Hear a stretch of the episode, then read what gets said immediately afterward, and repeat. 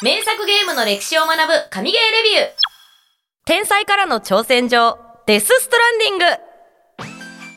前回小島秀夫監督特集からのデスストレビュー会です。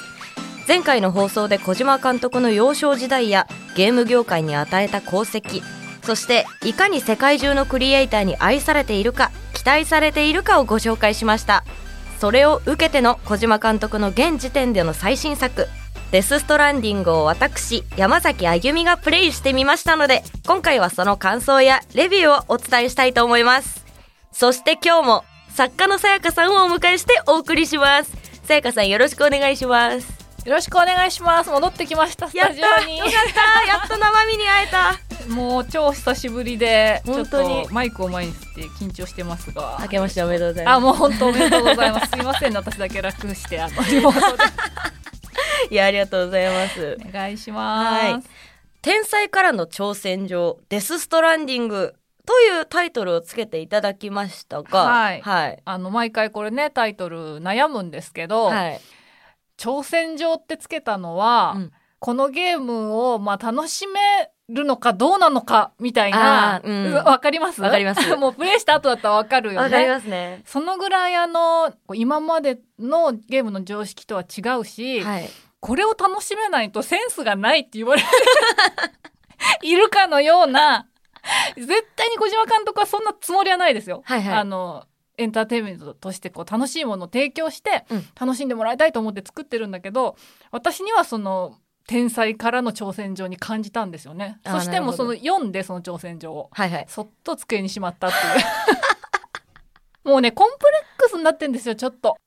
これすっごい面白い神ゲーだよもう最高だよって言いたかったなっていう、うん。コンプレックスになるぐらいにあの分かり理解したかったこのゲームを。あーなるほどね。ただそこまではいかなかったんですが私はねはいはいはい。あゆみちゃんは今週ねはい。あの頑張ってプレイしてみてはい。率直な感想としていかがでした？まずはもう簡潔に。簡潔に、うん。小島監督すげー。やっぱそうだよね。はいって思いました。私は8時間ぐらいプレイして、うんうん。本当にまだ序盤ではあるんですけど、うんうん。ただただわこれ作ったんだ小島監督すげえなって思いました。すごいよね。はまあちょっとねやったことないよっていう人のために、はい。ストーリーをまずちょっとせあの紹介してほしいんですけど、はい。舞台は近未来のアメリカ合衆国デス・ストランディングという現象で崩壊してしまった世界で人間は分断された各拠点で暮らしている。デス・ストランディングとは死者があの世からビーチを通ってこの世にやってくる現象で分断された世界ではポーターと呼ばれ荷物配達人の人力により結ばれている。はい。はい。もうこれ聞いただけでえー、ちょっと待ってわかんないわかんない。そうそうそうそうそうそう。まず最初からわかんないわかんないから始まるんだよね。説明ないですからね。ない。ないのよ。ずっと。専門用語バンバンバンって言われて、そうそうそうそう。突然ノーマン・リーダスが出てきて、はい、なんかあのちょっと黒い雨が降ってきて雨宿りしてるとなんかこうあの涙がこうあそうだ。な突然ノーマン・リーダスか涙がこう 泣いてるわけでもないのになぜか涙が出てきたと思ったら女の人が出てきて突然虫を食い始めみたいな。そうそうそう。そしたらなんか目に見えない何かが血を張っているっていう。みたいな感じで始まるんだけど、はいまあ設定としては今言った感じで、まあ、崩壊した世界なんだよね。うん。アメリカ合衆国で外に出るとそういう亡者が、はいはい。あの出てくるので人々が外に出れないので荷物を運ぶあの配達人がものすごく重要な役割を果たしている世界っていう感じで、なんかあゆみちゃん同じような設定のあこれあれに似てるみたいな話してたよね。あそうなんです、うん。あのジャンプで連載してたうん「手紙鉢」っていんううん作品があるんですけど、うん手紙鉢って呼ばれる配達人がいて、うん。その人たちが街を回って手紙とか荷物とかうんうん。を届けていく話なんですけど、うん。街と街の間というかうん。に、鎧の虫って書いて害虫って呼ばれるモンスターが出てくるんですね。うんうんでそのモンスターが心を狙ってるんですよ。うんだから心がこもった手紙とかうんうん。人間とかにこう寄ってきちゃうんですね。うんうん。らそれに対抗する集団を持った手紙鉢っていう配達人うん。がこう害虫と戦いながら市民うんうん。に手紙を届けていくっていう話で、あー結構似てるね。そう似てるんですよ。うんうんうんじゃあそれを知ってる人はちょっと似た設定かなっていうのを思ったかもしれないね。そうですね。ただあれは戦闘が起こるけど、うんこれにはねほとんど戦闘が起こそうらない。なんですよね。はい、だからその辺ちょっと違うなっていう、うんうんうん、でそんなまああのデス・ストランディングが起こる世界ではい。主人公として活躍するのがはい。ノーマン・リーダス演じるサム・ポーター・ブリッジズ。はい。こちら伝説の配達人って呼ばれてるんですけど配達人としてストーリーを進めていくと DS デス・ストランディングと呼ばれる現象の謎やサムの使命黒幕的な存在の目的出生の秘密などが明らかになっていくと。うん、まさに小島監督っていう感じのちょっと頭を使わないと理解できないぞっていうようなこうはいはいはいはい。SF になってるんですけどもう今言っただけでも専門用語がすごいたくさんあって。そうなんですよね。そう。でその敵みたいなその襲ってくる亡者的なねはい。敵を BT って呼んだり、うんすごく特徴的なのがその赤ちゃんを運びながら入るそうそうそうそうそう。なえなんでって思うんだけど、そう。ね、BB って呼ばれるねはい。あの赤ちゃんをあやしながら泣くとあやしながら、えー、と配達をするっていうのがあったりとか、はい。あとはその voidout とか Demens とかっていう あのもう謎の言葉がどんどん出てきてですね、はいはいはい。ついていくのが大変なんですが、はい次から次へと斬新なことが起こるわけですよ。すよ。ものすごい大敗的な世界観なのにやることはなんていう佐川急便みたいなことだし しかも赤ちゃんをあやしながら 何なのこのゲーム。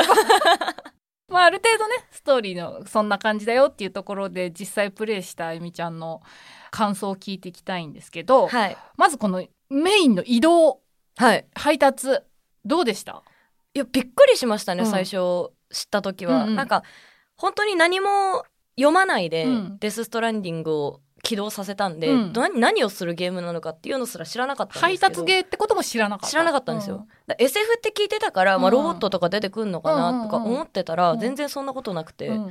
戦闘っていうものがまず最初の方はね、うん。存在しないんだと思った時に、うすげえそれでゲームを作っちゃうんだって、うん。びっくりしましたね、うんうんうんうん。普通移動ってさなんかこうオープンワールドだとさうんあまりこうなんていうのかな。重要視しない。そう重要視しないしむしろいかにそこを快適にショートカットするうんかっていうのがいいゲームのあのねはいはい。作り方だったりするからショートトリップみたいなのも楽だと、うん。あのすごくいいって言われるしところがどっこいなんですよね。ところがどっこいですよ。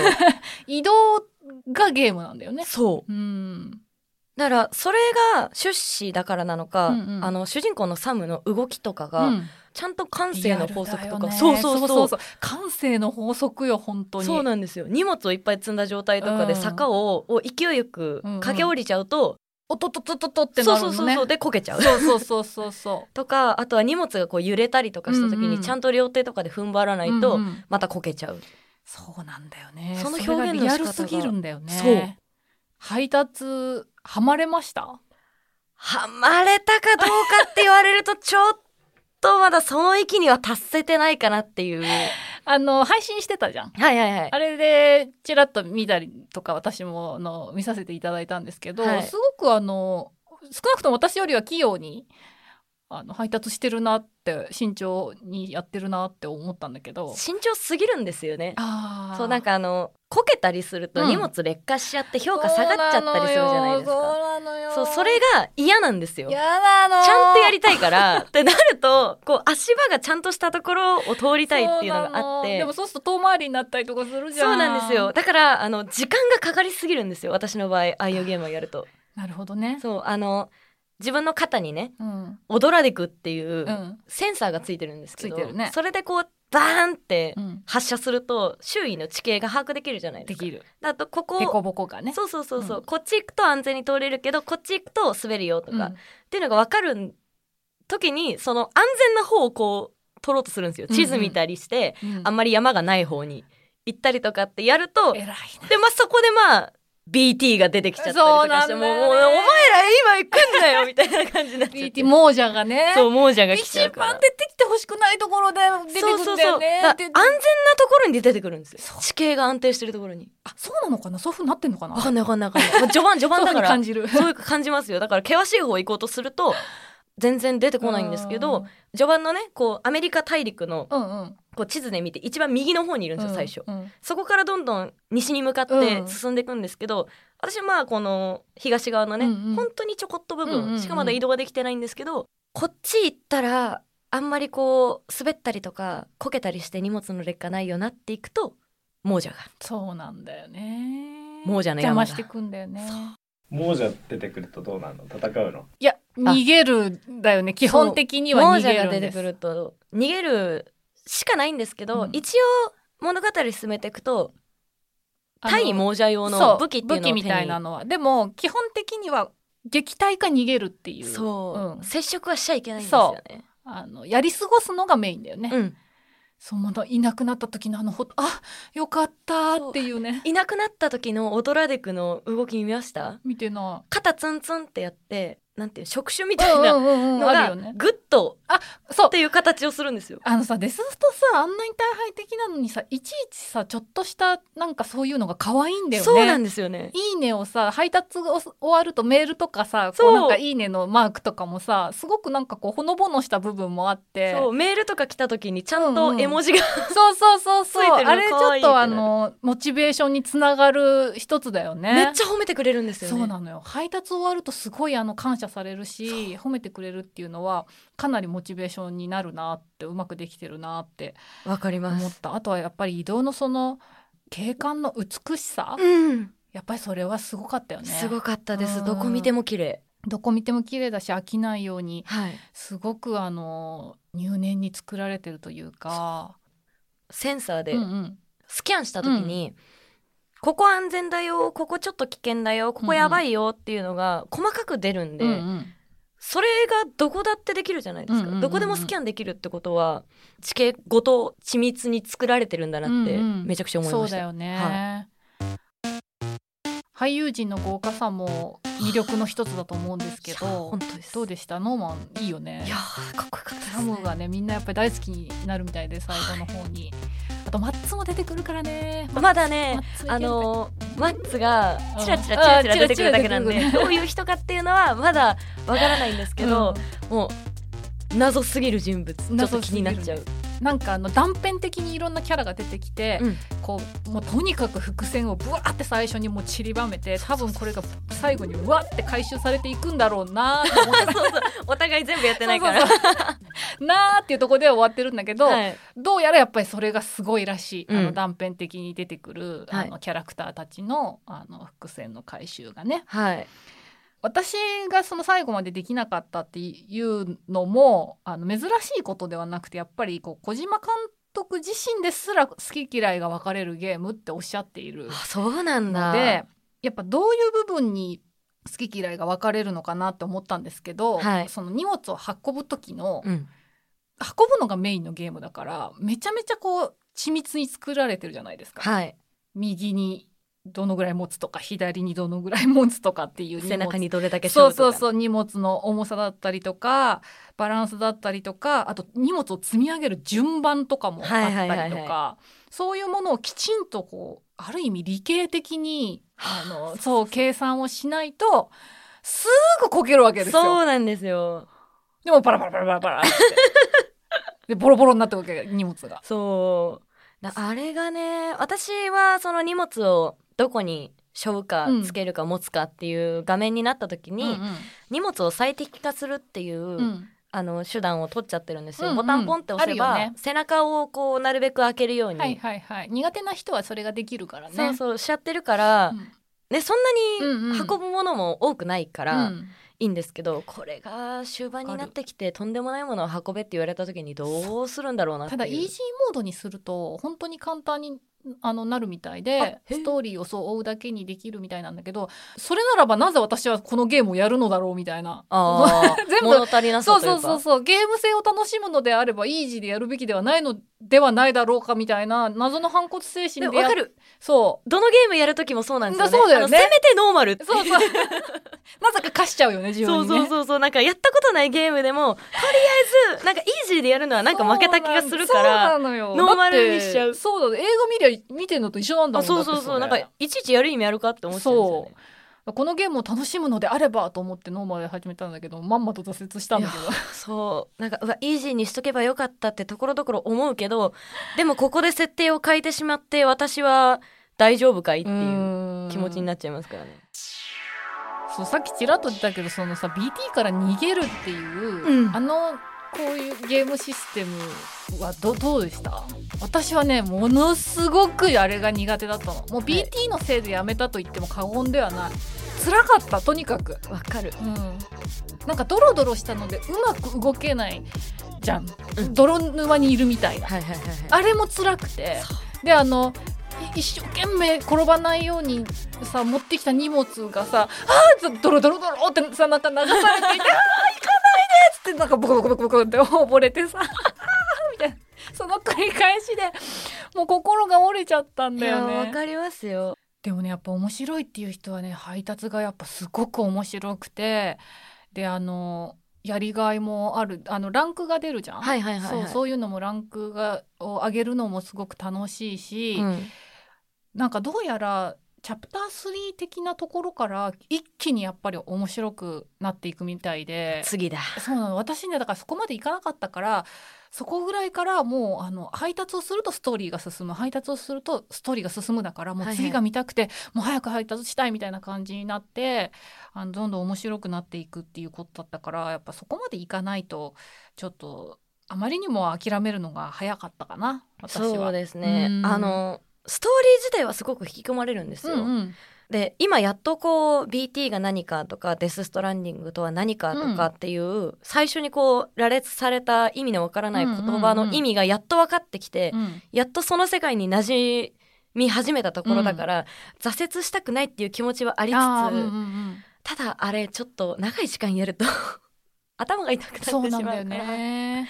そうなんかそうなんだよね。すごく目も痛くなっちゃうし、うん。頭も痛くなってきて一回にね長時間やりたいじゃないですか、うん。もう4時間ぐらいやって寝て次の日また4時間ぐらいやってとかやりたいのがそれができないっていうところで、まあちょっと続ける難しさみたいなところは感じてしまいますね。なんかもう公式がオープニングとかエンディングとかは特にうん。2時間以上の時間を取ってくださいって言ってるみたいで、ああのやっぱりしっかり時間を取ってはいはいはい、あのやらないとストーリーも頭に入ってこないし細切れでやるゲームではないよね。そうなんですよね。だからもうあの2週間ぐらい休み取ってうんうん。ずっとやり続けるとかだったら、る。そうだよね。もうどっぷり使ってうん。どっぷりハマれて、時間がたっぷりある時にやるゲームかもしれないね。そうですね。ちょこちょこはやれないうん。な、すごいなって思ったのは、はい。まず発想がは SF でゲーム性が配達っていうのがまずとんでもないと思うんだけど、うん。最近こうあんまり面白くないゲームに対してお使いゲーみたいなあうん言うじゃないですか、はいはい。あもう結局お使いゲーだったなとか。作業だわ。そう作業だわ。でもデスストってまあお使いゲーなのよ配達だから。そうなんですよ。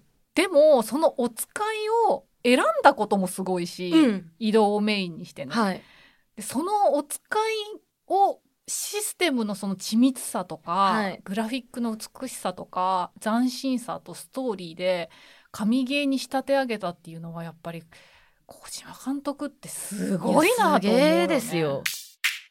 あのお使いゲーって呼ばれちゃうのね届けてあげたりした時にありがとうじゃあ次これやってくれ。うんうん。っていうぐらいさらっとしてるからそうだよねなんかちょっとやりがいが感じられないけど。こんなに頑張ってきたのにそうそうそうそう。デスストに関してはその人た人々がこううん。つながってない状態から自分がこう人々をつなげていくストーリーだからやりがいがね。そう届けた時にすっごい感謝されてで君のおかげだよさすがだねみたいなことを言われて君だったらねアメリカを再建できるよとかって言われるとやるぞ。頑張っちゃおうかなっていう気持ちになるから なるなる。お使いゲーと呼ばせないそうなんだよねぐらいのこうやりがいをうん。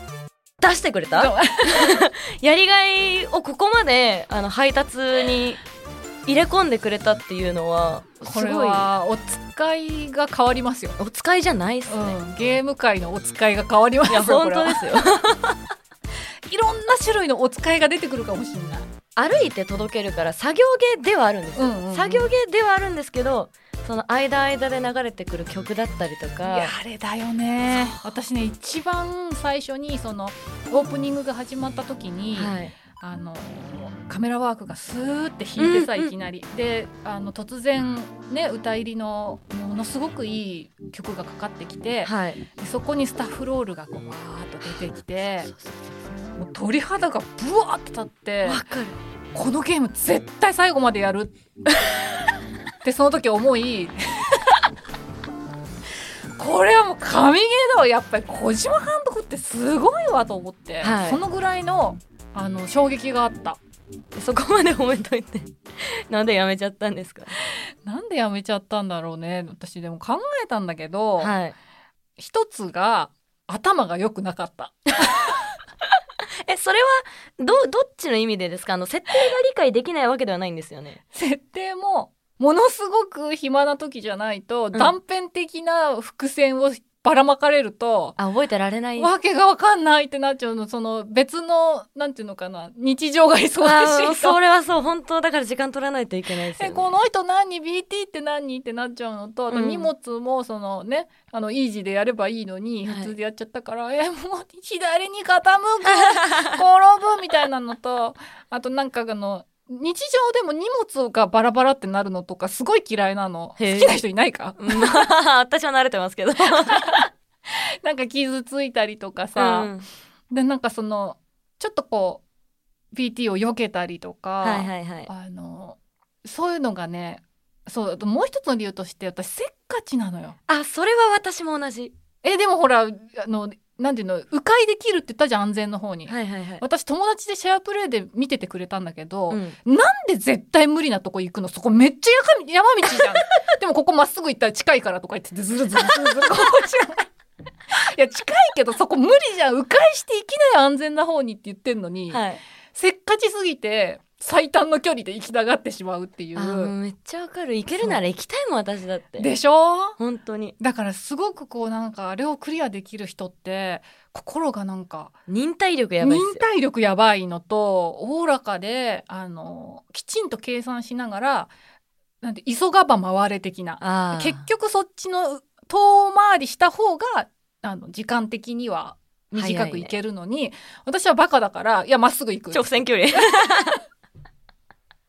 で結局できないって言ってもうあのなんかあの基地あるじゃん届ける基地みたいなところに、あの最初すっごい荷物を欲張って 持ってたのに最後1個ぐらいになりながらもうボロッボロになりながらたどり着いてもうお腹抱えて笑っててその友達が。その辺多分大事にしてるところ違うんでしょ う。ね私は荷物を劣化させたくないのとサムに怪我をさせたくないんですよ。優しい。ずるい。優しい。いやだってちょっとあのまあ打算ありますけどあの怪我するとめんどくさいじゃないですか。確かに。だからそれがするからね。そうそうそうそう。だからこう遠回りしてでも安全な方行きたいっていうのはあるし、うん私はこう敵から隠れて遠回りして逃げるっていう戦法をどのゲームでも取るんで。あー。やっぱこれねゲーム性というか性格出るよこのゲームは。ですね。めちゃくちゃ出る。うん。もうあの本当に呆られ呆れられたもん私。でもそうやってあの直線距離で行こうと頑張ってくれてる人がいるから、こうあのオンラインでね誰かが立てたはしごとかを使えるんですよ。そうなんだよね。そう。だそれオンラインシスをテムがあるからね。お前ここどうやって行ったの？っていうところにあの ロープが垂れ下がってる時があるんですよ。あるそれ私かも。あ嘘。だからおこれをつけた人はとんでもねえ忍耐力の逆の忍耐力の持ち主なんだなっていう。あれに何回も助けられました私は。そうなんだよね、はい。もうあの20個ぐらいあった荷物が1個しかなくてそれもボロボロでサム自体もボロボロで届けに来たのに、うん。なんか届け先の人がすごい感謝してくれて、うん。申し訳ない 本当はそんなこと思ってないんだろうなと。え こいつこんだけしか1個しか持ってくれなかったのかよみたいな。えでも序盤ってそんなに荷物持てないですよね。あでもそうんそこまで持てなかったかも。そんな山積みにしてうん山積みにしてた。あのツイッター見ていただくと私のサムの見た見た見た。明らかにおかしい荷物の持ち方をしてるサムが見れますあんなん歩けないですよ。あるけどでもあのまま山登ってるから私。あやべえ。向いてなかったとんでもね そっかそういうことか。でもまあとにかく天才が作ったゲームだっていうことだけははい。わかるし、多分私もきちんと落ち着いてやれば、うん。必ず楽しめるゲームだとは思ってます。そうですね、うん。好きそうだもん設定いやあのストーリーがやっぱりね最後みんな号泣するっていう話なのでよっぽどいいんだと思いますよ。なんかここまでわけのわからない設定をこうババンって出されてきたけど、矛盾は一つも感じないですか？そうなの。すあれすごいなと思いました、うん。どこかで絶対えじゃあこれ別になくてよくないとか、うんうん。なんだこれって一生思うことって絶対出てくるのに、うんうん。ああなるほどね。ああなるほどねっていうレポートっていうものがあって、進めていくとどんどうん。ん復元されていく文章があって、それを見ていくとああなるほどそういうことなんだとかそのデス・ストランディングっていう現象だったりとか、あとはその亡者の設定うん。だったりとか、なんでこう亡者と人間が接触するとあのボイドアウトっていう,、まあ、爆発うん。が起こっちゃうのかっていう設定まで全部こすごい細かく作られててうん。うでこちらもそれがその文章を読んだ時に理解できなくない、うんうんうんうんちゃんとああなるほどねって思えるっていうのがすごいなと思って。そうだよね、はやっぱりさすが70%が映画でできている人が作ってるゲームだなと思いますよね。もう本当に映画にでもあれ映画にしちゃうとまたそれはそれでもったいないんですよね。なんかもうゲームで2時間とかでそうそう、うん2時間とかであの楽しめる設定量じゃないから。そうだねゲームだからできるよね。そうそうそうそう。何十時間もやってね、うん。ちなみにそんなすごい大作の「デス・ストランディング」の制作に関わった人数が100人ほどということで、ゲーム作る時ってどのぐらいのい、人数ですか？やもう全然だよ。何百人1000人。わあわあわもう大変な対策作る時は端っこの人とかも入れたらもっとすごい人数だと思うんだけどまあ、一応インディーの、ね、ゲームということで小島プロダクションで、まあ、少なすぎる人数でしかも制作期間が3年半もう10年とかかかるゲームとかもあるのに。あれ3年で作るんだ。そう。ややっばぱりねしかもねあのバグもやっぱり日本のゲームだなって感じじゃない？少ない。そうそうそう本当にね予言やるとねもうバグ バグバグを楽しみにしてるとこあるからねあるある、ね。今回どんなバグあるのかなっていう。うん。私バグ集とか見るの好きです好き好き、まあ、FF15 とかはもうちょっとあのあまりに面白くてバグ集とかが盛り上がっちゃったけど、めちゃ見た。ね、某サイバーパンク的な ゲームとかもバグが面白いっていうぐらいにね洋芸はなっちゃうけど、ちょっとやっぱ本来の趣旨とは離れちゃいますからね、そうすると、ん。んうんでももうあそこまでの完成度でちゃんと予定に日に出して。すごい。もうねすごい。しか思ったし本当今回2週小島秀夫さんについて調べて本当良かったと思う、いや私もうん、知れてよかったです。日本にあの日本の誇るそうゲームクリエイターなんか素晴らしい。本当嬉しいなみたいな気持ちになるよね。なるなる。うん。あ余談なんですけど、はい。あのデスストのキャストにギレルモ監督ちゃんと出てるんです。よ びっくりしちゃった。監督って聞いてたからそうそうキャスト一覧見た時になんかギレルモデルトロって書いてあってあ えで出てる？ってやっぱりそういう豆知識も入ってるとゲームもちょっと楽しくね。そうそうだから前回、そのギレルモ監督のこと聞いてなかったら、うん。全然そんなところ引っかからなかったから、うんうんうん。なんかそれもあって知れてよかったって。そうツイッターでもなんか「えギレルモ監督と小島監督って仲いいんだゲームやってみようかな」っていうふうにつぶやいてくれてる方もいたので、はい。なんかやっぱりそういうこう知識を知ってるとがまたねより楽しむ要素がうん楽しいし広がるなと思いましたね。はいそんなね絶賛するんだったらちゃんとやってくださいよ やりますよ。うん逆によく挫折したゲームここまで語られますよね そこ尊敬しますわいやもうねあのデススト最高って気持ちでいますから今。じゃあこのモチベーションをそのままにはい。まず仕事を辞めてからですね。じゃああわかります私もちょっと長期休暇をと長期休暇。そのぐらいじゃないとね小島監督に真剣に向き合わないと。いや本当そう生活捨てないと、うん、生活捨ててやらないと。というわけでデス・ストランディングの神ゲーレビューでした最後までこの番組を聞いてくださったリスナーさんありがとうございあますりがとうございます。デススト私が借りてるけど、じゃあ何やってるんですか？見えてるでしょあのプレステ。あの フレンドになってるから。見えてますけど 何やってる私？ダークソウル やってんですよあれからずっと。やばいやばい全然あの毎日はいやりたくないなと思いながら毎日やってます。いや忍耐力あるやんデスストもできるやんって。できるやんちょっと違うんだよな。ちょっと違うかそうなんでなんでがあのなぜそのダクソをやってしまうかっていうのをディスコードのね。あそうですね、うん。特典の方で。点の方でね。といっぱいお話ししていただきましょう、このエピソードを聞いてのあなたの感想を Apple Podcast のレビューや Twitter でハッシュタグ神ゲーレビューをつけての投稿をお待ちしています。Spotify でお聞きの方は番組フォローを。フォローするだけで最新話が配信されると通知が来る私たちはランキングに入る可能性が増える。ウィンウィンなので番組フォローをお忘れなく。そしてこの番組は Twitter で収録風景やお得ゲーム情報も配信中です。フォローしてくれると嬉しいです。次回は星のカービィディスカバリーの発売を記念してカービィシリーズの歴史を特集します。お楽しみに。お相手は山崎あゆみと作家の岡本さやかでした。